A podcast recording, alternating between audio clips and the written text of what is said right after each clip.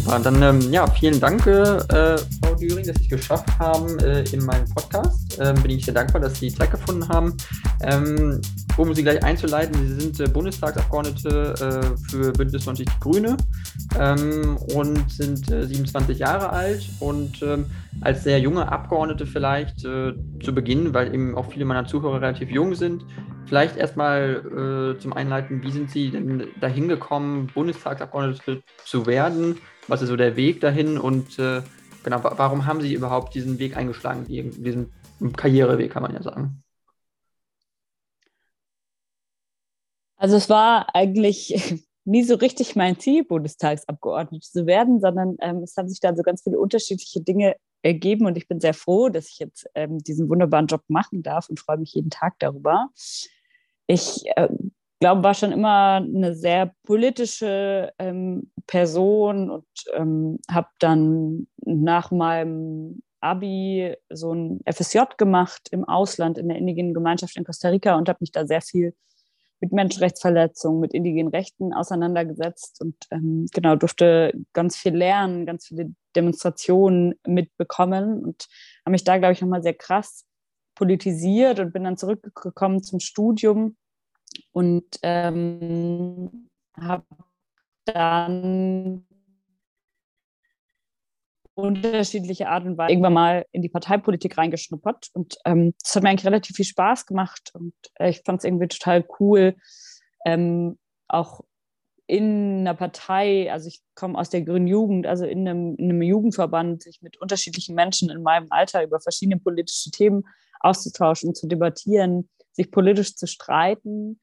Ähm, genau, bin dann ähm, nach Hessen gekommen, bin hier Sprecher in der Grünen Jugend in Hessen geworden und habe für mich dann irgendwann so ähm, entschieden, dass es extrem wichtig ist, dass Leute auf den Straßen Politik machen. Es ist extrem wichtig, dass es unterschiedliche Menschen ähm, gibt, die auf unterschiedliche Art und Weisen sich politisch aktiv, ähm, also politisch aktiv sind.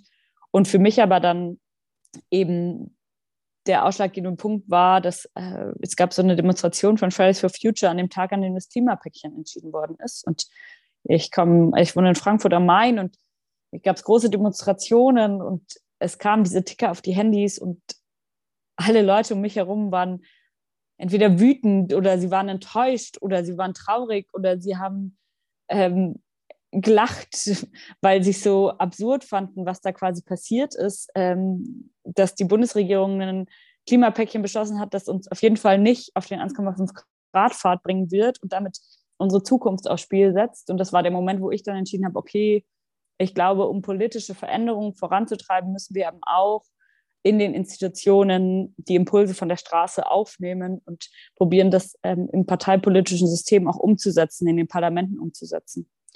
Mhm. Und da ich schon zwei Jahre oder sehr lange in der Grünen Jugend aktiv war, habe ich mich dann quasi ähm, entschieden, genau, zu probieren, für den Bundestag zu kandidieren und da eben meine Schwerpunktthemen voranzutreiben.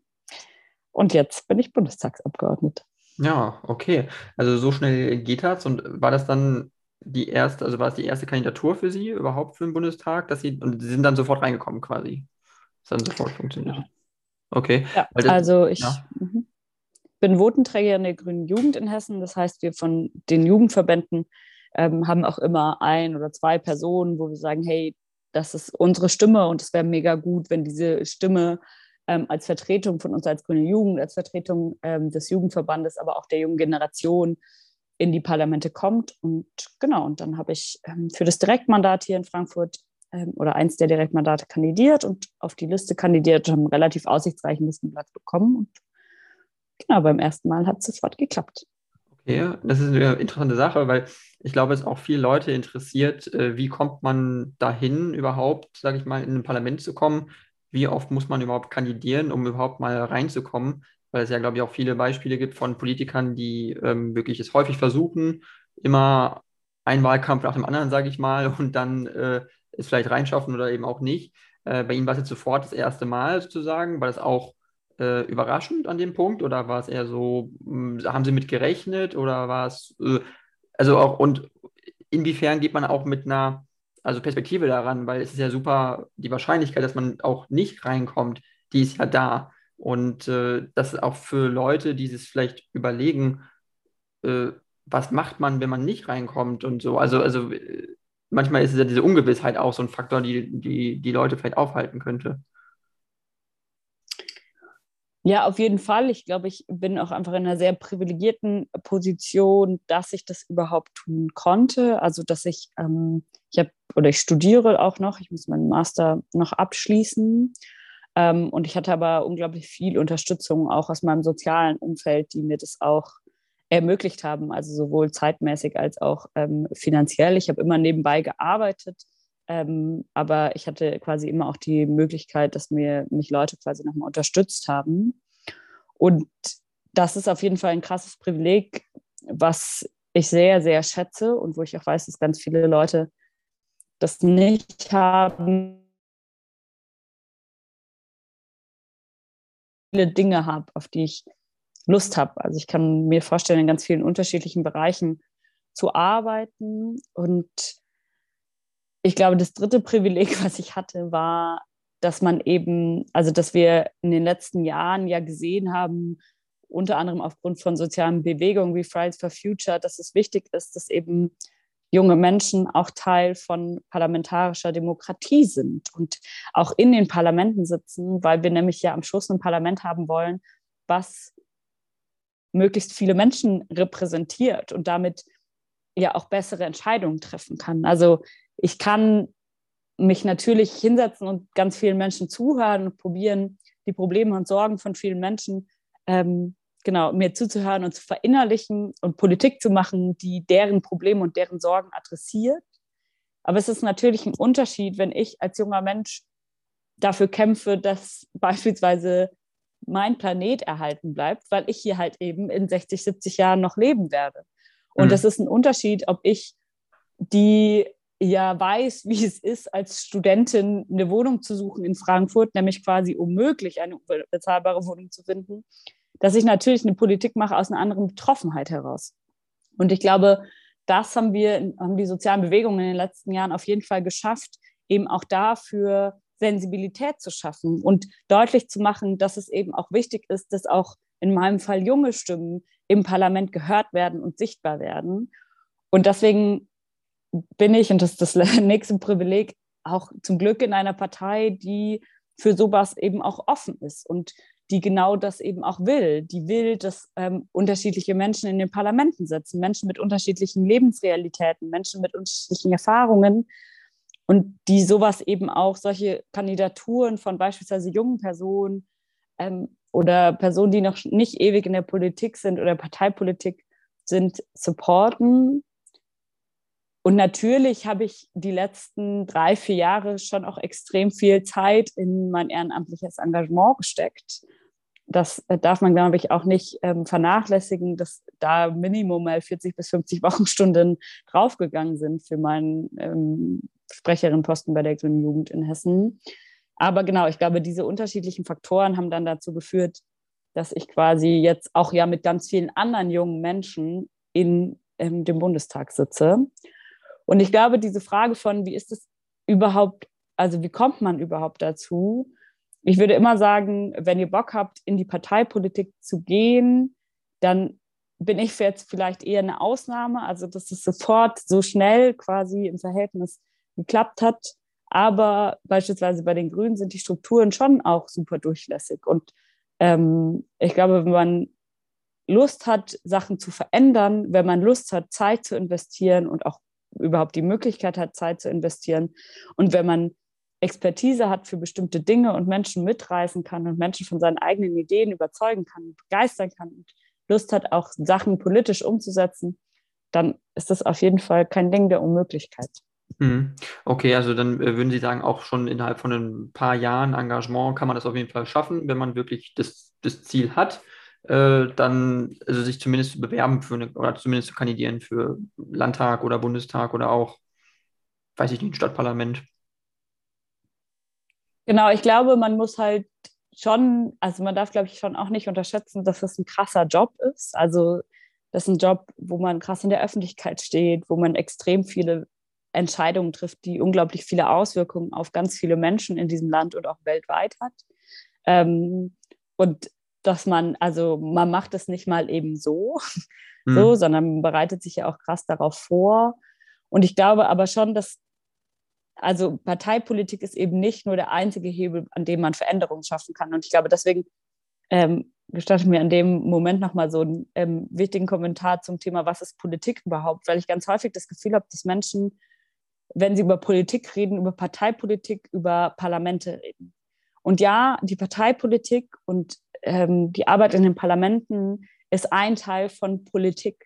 Aber Politik ist eben noch so viel mehr. Also Politik ist, ähm, also es ist politisch, welche Musik ich höre. Es ist politisch, ähm, eine Debatte am Küchentisch zu haben. Es ist politisch auf eine Demo zu gehen und es ist politisch kurz zu machen.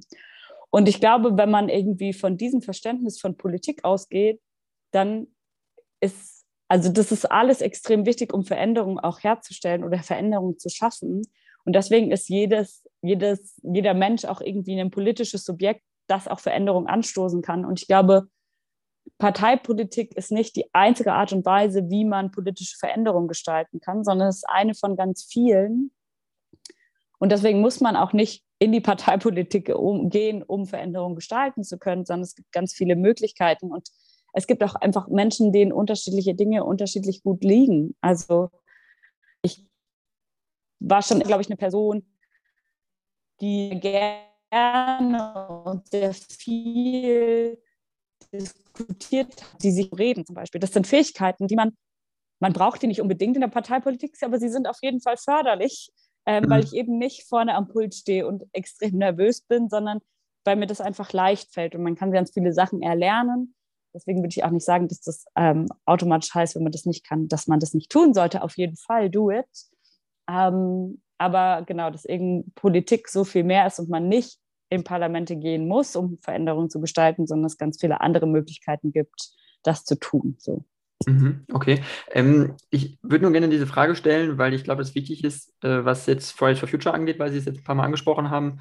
Äh, das ist ja quasi die Bewegung oder die, die, die, die Klimabewegung, die jetzt nicht wirklich direkt mit den Grünen zusammenhängt, aber sehr in derselben politischen Richtung zu verorten ist.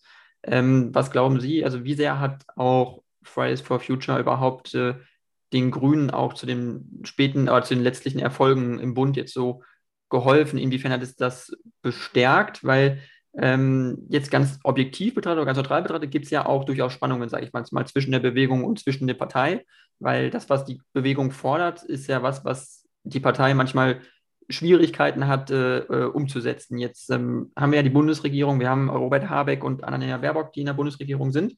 Und ähm, es gibt durchaus Stimmen ja auch bei Fridays for Future, die das auch kritisieren, weil die sagen, okay, Sie haben jetzt auch gesagt, der 1,5 Grad Pfad, der muss ja konsequent verfolgt werden. Kann das unsere Bundesregierung überhaupt? Oder zum Beispiel, können die Grünen das überhaupt mit auch den, den, der SPD und den, der FDP in der Koalition? Ähm, also da gibt es ja so viele Faktoren, die dieses, das schwer machen, in Realpolitik die ganzen hehren Ziele umzusetzen. Also auch was für ein Spannungsfeld ist da. Das ist ja schon irgendwo, ich glaube schon, dass eins da ist. So, ich kann mir nicht vorstellen, dass es jetzt also total alles nur eine Linie ist. Natürlich sind Spannungsfelder da und ich glaube, das ist auch total gut und wichtig, weil die Aufgabe von sozialen Bewegungen, es gibt ganz viele Aufgaben, aber eine Aufgabe von sozialen Bewegungen ist es ja auch, Themen in die Öffentlichkeit zu bringen, Diskursräume zu schaffen, Aufmerksamkeit zu schaffen für bestimmte Themen. Und das zum Beispiel, würde ich sagen, hat Fridays for Future, aber hat zum Beispiel auch die Black Lives Matter-Bewegung extrem geschafft in den letzten zwei Jahren, nämlich indem sie sehr laut waren und ähm, indem sie sehr vehement auch immer wieder eingefordert haben, jetzt zum Beispiel von Fridays for Future, dass Klimaschutz eben nicht Verhandlungsbasis ist, sondern dass es elementar ist und dass es extrem wichtig ist. Und sie haben es geschafft, so viele Menschen auf die Straße zu bringen aus so unterschiedlichsten Lebensrealitäten. Also da waren Schülerinnen dabei, da waren aber auch ähm, Rentnerinnen dabei, da waren Menschen dabei, die ähm, ein großes Einkommen haben. Es waren Menschen dabei, die vielleicht andere ökonomische Einkommen haben und so weiter. Also es war eine ganz große und bunte Mischung von Menschen, die sich dahinter versammelt haben, hinter dem Ziel, dass Klimaschutz eben nicht Verhandlungssache ist. Und dass man auf das 1,5 Grad Ziel kommen muss. Und ich glaube, damit wurde auf jeden Fall geschafft, das Thema Klimaschutz ins Zentrum der Debatte zu rücken. Und natürlich am Schluss haben wir immer, glaube ich, in Regierungen Spannungsfelder, weil es eben eine Koalition ist, wo man Dinge aushandeln muss. Und das ist ja, also natürlich hätte ich am liebsten die absolute Mehrheit für die Grünen, aber das ist halt eben gerade nicht Realität. Und wir haben unterschiedliche Meinungen, Stimmungen, Bedürfnisse in dieser gesamten Gesellschaft. Und die probiert die Politik in den Parlamenten, in Koalitionen eben zusammenzubringen und dann Dinge miteinander auszuhandeln und am Schluss einen Weg zu finden, mit dem alle gehen können. Und wir haben ein Wahlprogramm, da, da haben wir Maximalforderungen drinstehen und jetzt haben wir halt eine Koalition, da haben wir probiert, möglichst viele unserer Maximalforderungen reinzubringen. Aber es ist am Schluss eben auch ein Kompromiss, den wir mittragen. Ähm, und der und das ist auch total gut und deswegen ähm, finde ich das auch weiterhin sehr, sehr gut und dass Bewegungen wie Fridays for Future auf die Straße gehen und für ihre Ziele protestieren, laut sind, wie auch ganz viele andere NGOs und Bewegungen, weil das extrem wichtig ist. Also die Parlamente brauchen eben auch genau solche kritischen Stimmen und man braucht es auch, um Diskurse zu schaffen, um zu debattieren. Deswegen glaube ich, also schließt sich das nicht gegenseitig aus, sondern befruchtet sich das eher gegenseitig. Und ähm, ja, es ist ein, ein ständiger Aushandlungsprozess. Ähm, aber ich glaube, das ist auch gut und wichtig so. Und das ist auch das Schöne an der Demokratie, dass wir solche Aushandlungsprozesse eben haben. Mhm. Auf jeden Fall, definitiv. Ähm, es ist auch ein super wichtiges Thema, finde ich, weil äh, das mich in dem Sinne nur halt beschäftigt, weil es äh, Fridays for Future, glaube ich, die Bewegung ist in Deutschland, die am allerbekanntesten ist. Also Black Lives Matter ist auch eine Bewegung, aber ich glaube, die ist nicht ganz so bekannt in Deutschland. Sie ist in, in, den USA, würde ich sagen, halt noch bekannter, auf jeden Fall. Und äh, Fridays for Future ist ja, hat eine unheimliche Macht oder einen unheimlichen Einfluss, äh, was die öffentliche Debatte angeht, was äh, jetzt durch Demonstrationen und so, also unheimlich viel Aufmerksamkeit, auch mediale Aufmerksamkeit. Und äh, ist es dann manchmal auch für die Grünen manchmal ein Problem, wenn äh, die Debatte oder das, die, die, das Thema Klimaschutz so extrem durch eine Bewegung eigentlich an, an die Oberfläche gebracht worden ist erst, obwohl die Grüne Partei ja eigentlich schon seit 40 Jahren dafür steht. Ich würde sagen, dass ich, ich persönlich bin der, der Bewegung Fridays for Future sehr dankbar und vor allen Dingen den Menschen, die dahinter stehen, den jungen Menschen, die dafür gekämpft haben oder immer noch kämpfen dafür, dass Klimaschutz ähm, ein relevantes Thema ist, weil es eben dazu geführt hat, dass auch alle anderen Parteien ähm, verstanden haben, dass man an diesem Thema nicht vorbeikommt und dass es nicht nice to have ist, sondern dass extrem relevant ist, ähm, dass wir jetzt das Klima schützen.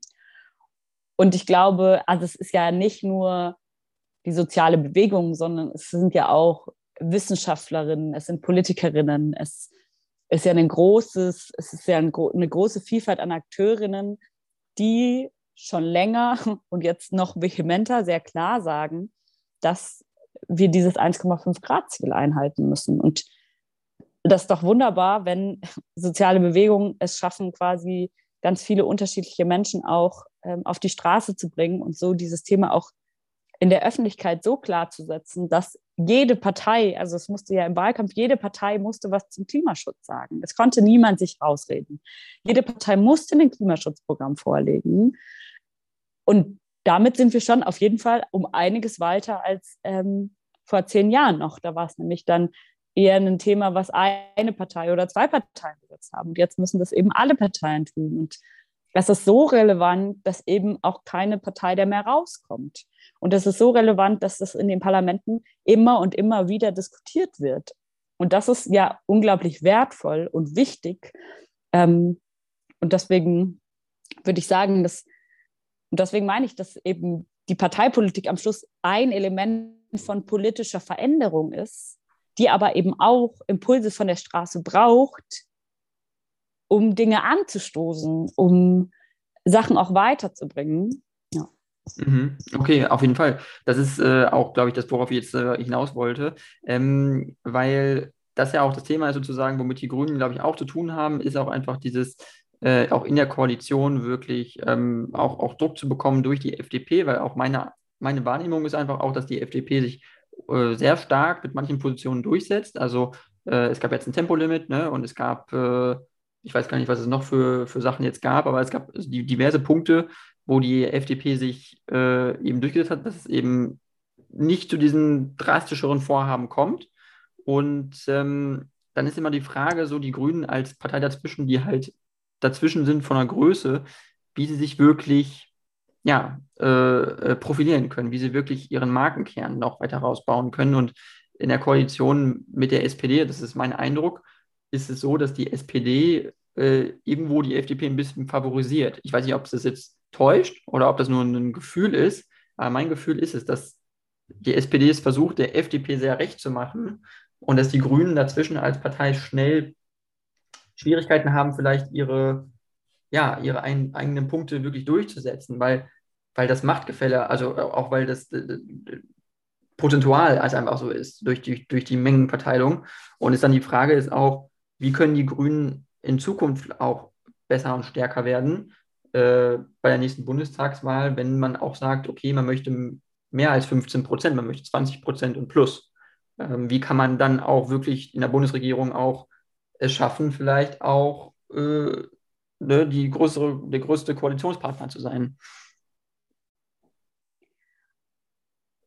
Ich glaube, da haben wir vielleicht auch ein bisschen eine andere Wahrnehmung, weil ich schon sagen würde, dass beispielsweise die grünen Ministerinnen ähm, einen sehr wunderbaren Job machen und auch sehr klare Punkte und Akzente setzen. Jetzt komme ich aus der aus dem internationalen Bereich ähm, und ich finde zum Beispiel, dass wir eine Außenministerin haben, die feministische Außenpolitik, die ein anderes Verständnis von Sicherheit, nämlich einen menschlichen Sicherheitsansatz in den Fokus rückt, dass das schon auch sehr klar wahrgenommen wird in der Gesellschaft. Und ich glaube, man muss auch klar sagen, dass in diesem Koalitionspapier wirklich einige Dinge aus grüner Perspektive drinstehen, die ohne uns da eben nicht drin gestanden hätten. Zum Beispiel die Frage von Kohleausstieg 2030.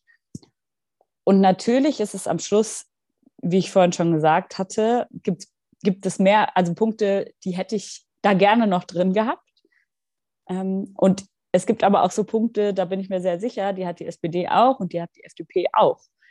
Und ja, vielleicht ähm, haben wir auch eine andere Art, unsere politischen Ziele zu verfolgen und ähm, das vielleicht auch nicht so krass in der Öffentlichkeit gerade auszutragen, sondern vor allen Dingen erstmal innerhalb, inhaltlich innerhalb der Fraktion und der Koalition zu arbeiten und dann mit Erfolgen rauszugehen. Aber ich würde sagen, wir haben jetzt gerade mal die ersten 100 Tage mhm.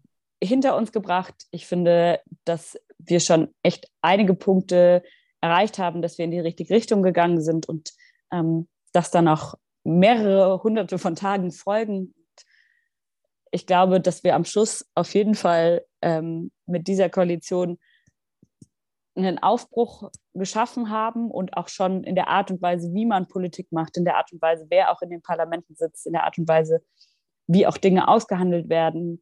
Ähm, da sind wir auf jeden Fall, glaube ich, schon mal sehr viel weiter als die letzte Koalition. Und jetzt ähm, gehen wir mal noch die vielen Themen an, die wir im Koalitionsvertrag haben.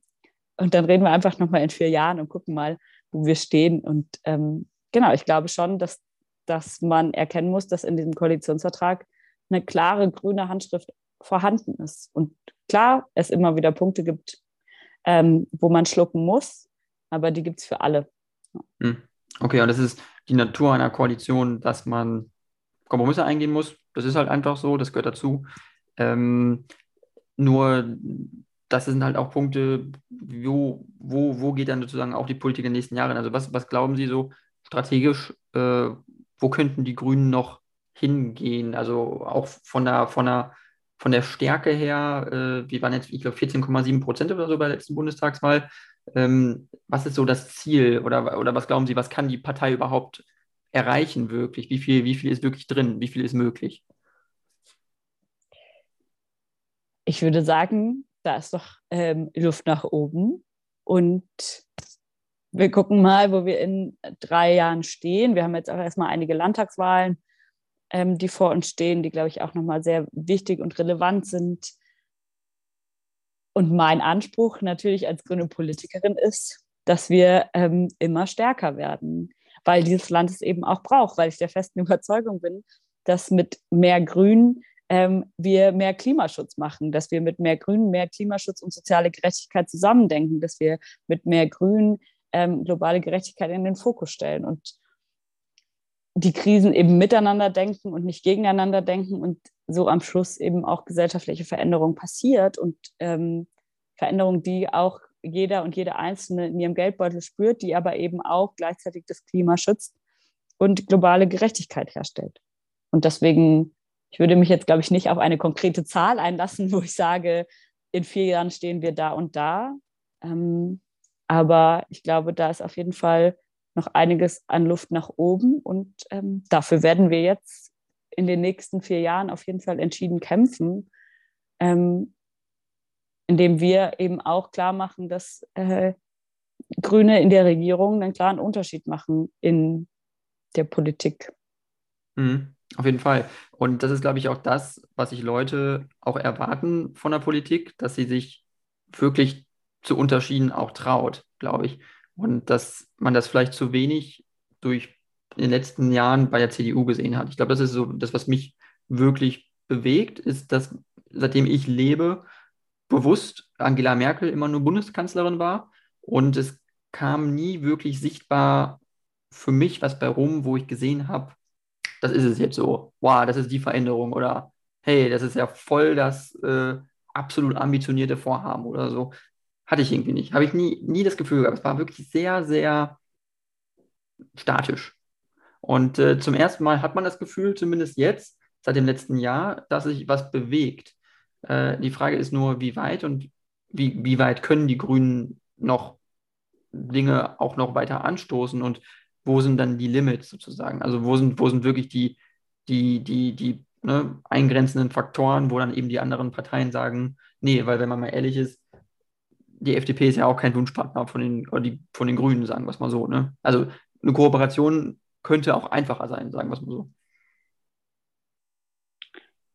Ja, es wäre natürlich am einfachsten, wenn wir die absolute Mehrheit hätten. Haben wir aber gerade aufgrund der gesellschaftlichen Realität nicht. Und ich glaube, also ich würde Ihnen voll zustimmen. Ich bin ja roundabout die gleiche Generation so richtig aktiv, ich kann mich noch so ein bisschen an Schröder erinnern, aber so richtig aktiv kann ich mich vor allen Dingen an Angela Merkel und für mich so eine Politik des Stillstands ähm, erinnern. Und ich finde zum Beispiel gerade in so gesellschaftlichen Dimensionen hat auch diese Koalition also jetzt schon extremst viel vorangebracht. Also im, beispielsweise in der Frage von Schwangerschaftsabbrüchen, ja. Ähm, die Streichung des Paragraphens ist zum Beispiel eine, da haben wir jahrelang für gekämpft. Da kämpfen schon seit Generationen Frauen für, dass eben ähm, Abtreibungen legalisiert werden dass, oder die Information über Abtreibungen legal ist.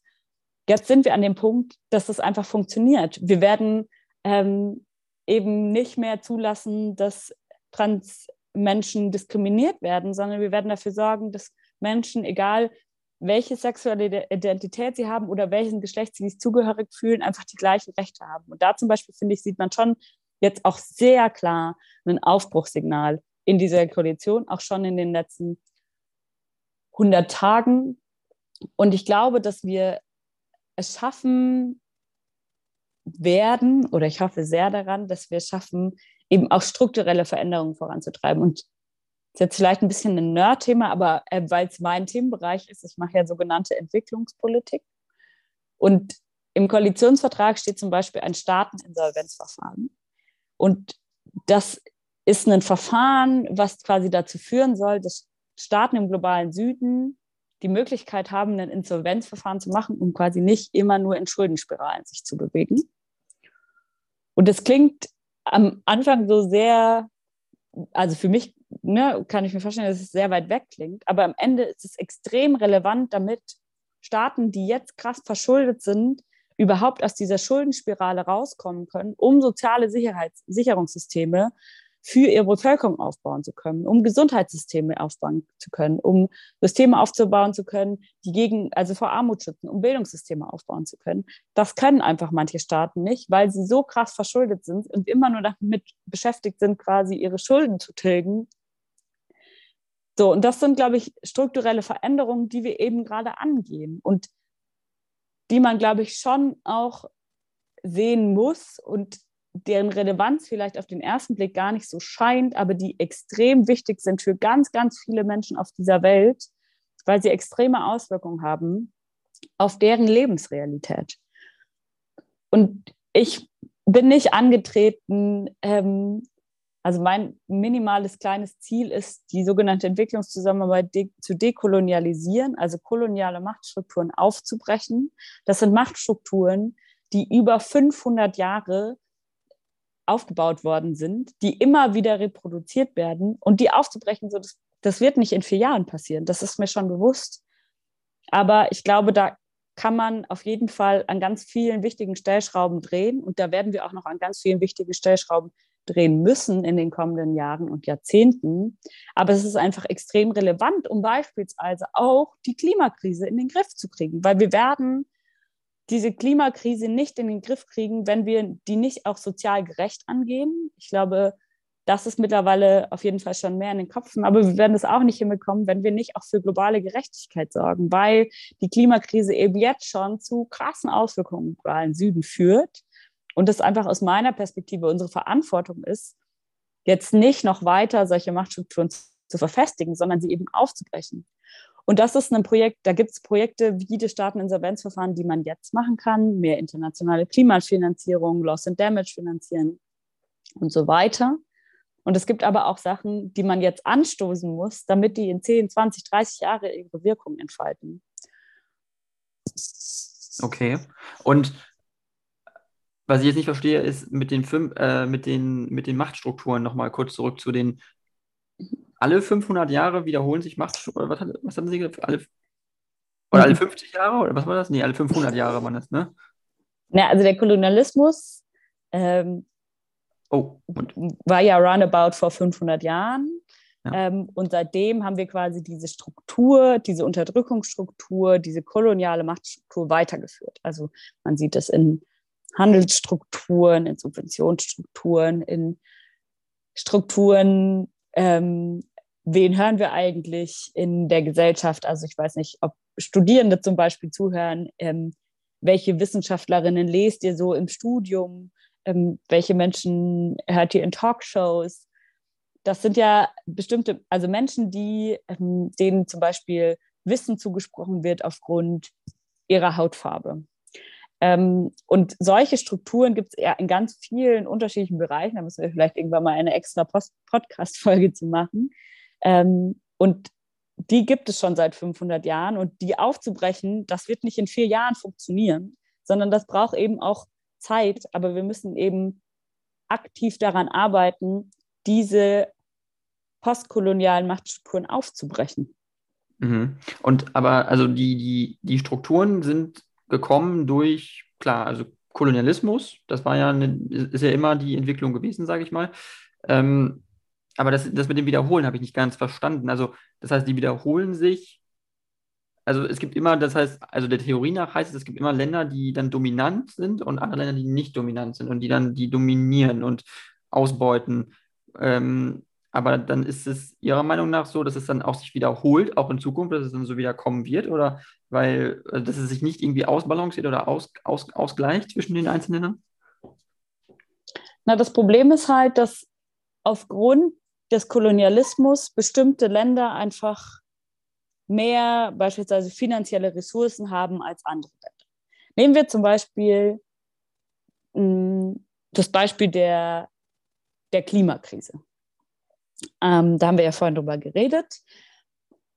Der globale Norden, also unter anderem Länder wie Deutschland, haben im Zuge der Industrialisierung ähm, extrem viel Wirtschaftswachstum bekommen, haben aber auch extrem viel CO2 in die Luft geblasen, haben die Klimakrise beschleunigt.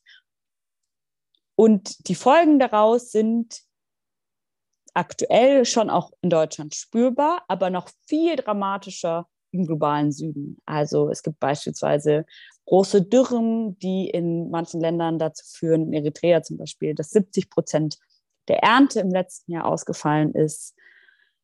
Es gab letztens eine Studie, dass in einigen Ländern, also dass viele Menschen vertrieben werden auf der Suche nach Wasser und Weideland. Also es gibt jetzt schon krasse Auswirkungen der Klimakrise in ganz vielen Ländern, aber primär vor allen Dingen im globalen Süden. Und diese Menschen werden vertrieben, während wir hier in Deutschland einfach weiter ähm, genau CO2 in die Luft pusten. Ähm, und das meine ich mit, also diese Struktur, dass, ne, dass wir können quasi noch mehr Wirtschaftswachstum anhäufen, während andere Länder nicht mehr, also genau, aufgrund von beispielsweise Verschuldung, die hängt damit auch zusammen, aber anderes Thema, ähm, eben überhaupt nicht mehr dazu in der Lage sind, zum Beispiel ihre eigene Bevölkerung zu ernähren, ähm, indem sie immer nur noch Kredite ähm, bedienen müssen, äh, indem sie so. Und ein weiteres Beispiel ist zum Beispiel, wo man das finde ich sehr deutlich, also genau. So, und jetzt ist zum Beispiel die Verantwortung ja eigentlich aus deutscher Perspektive oder der Perspektive des globalen Nordens, hey, wir haben super viel CO2 in die Luft gepustet, jetzt sind wir dafür verantwortlich, die Folgen irgendwie zu mindern oder die, die Gemeinschaft, die Menschen intensiver zu unterstützen, die davon stärker betroffen sind, nämlich die Menschen im globalen Süden. Das sehen wir aber bei den Klimakonferenzen,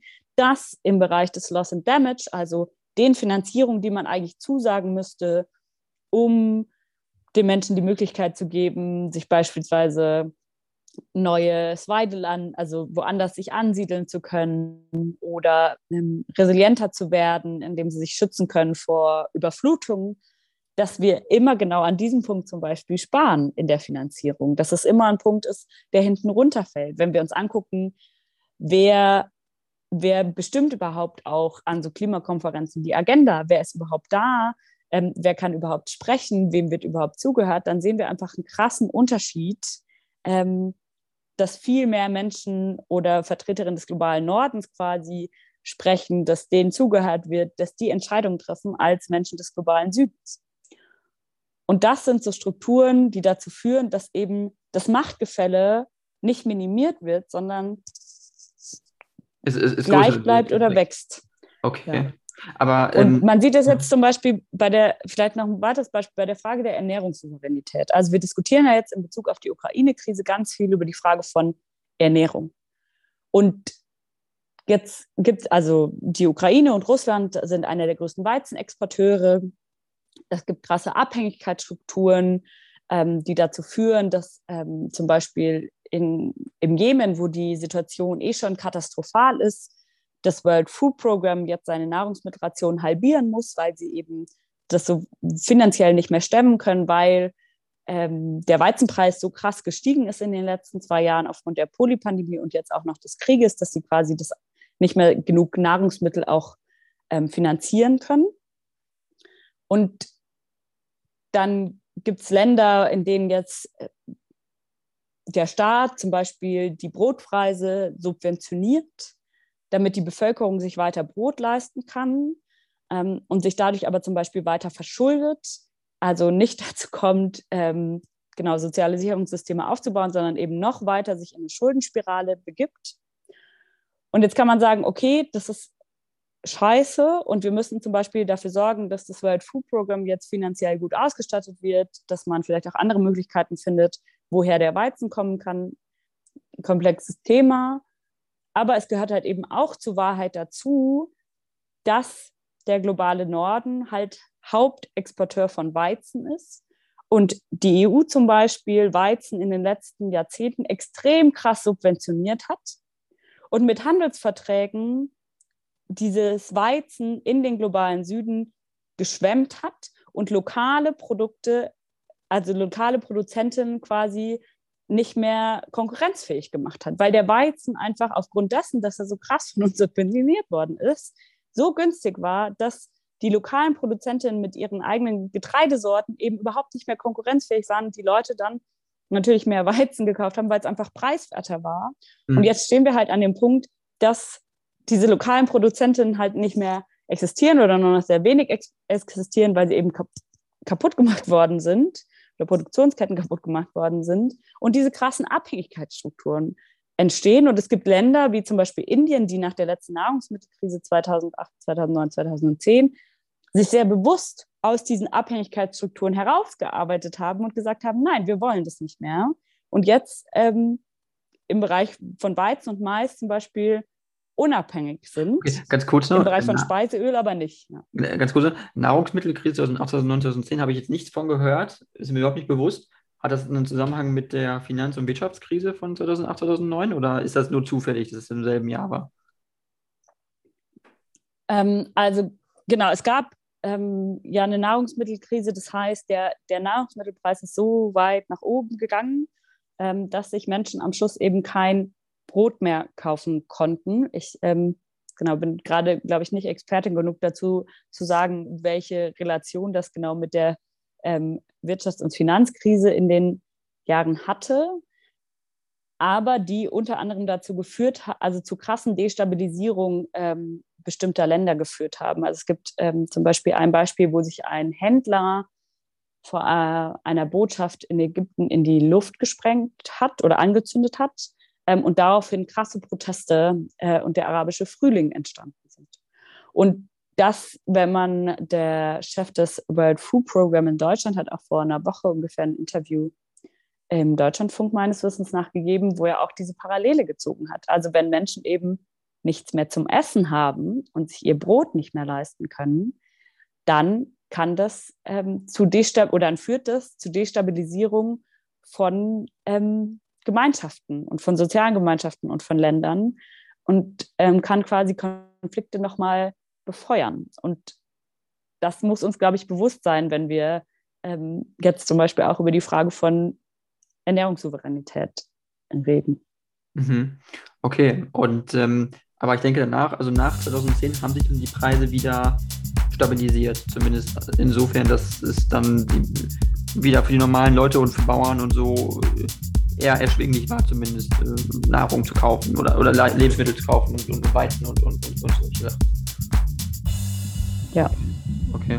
Ja, krass. Ähm, wie gesagt, ich würde gerne noch weiter darüber sprechen, leider müssen wir schon ans Ende kommen.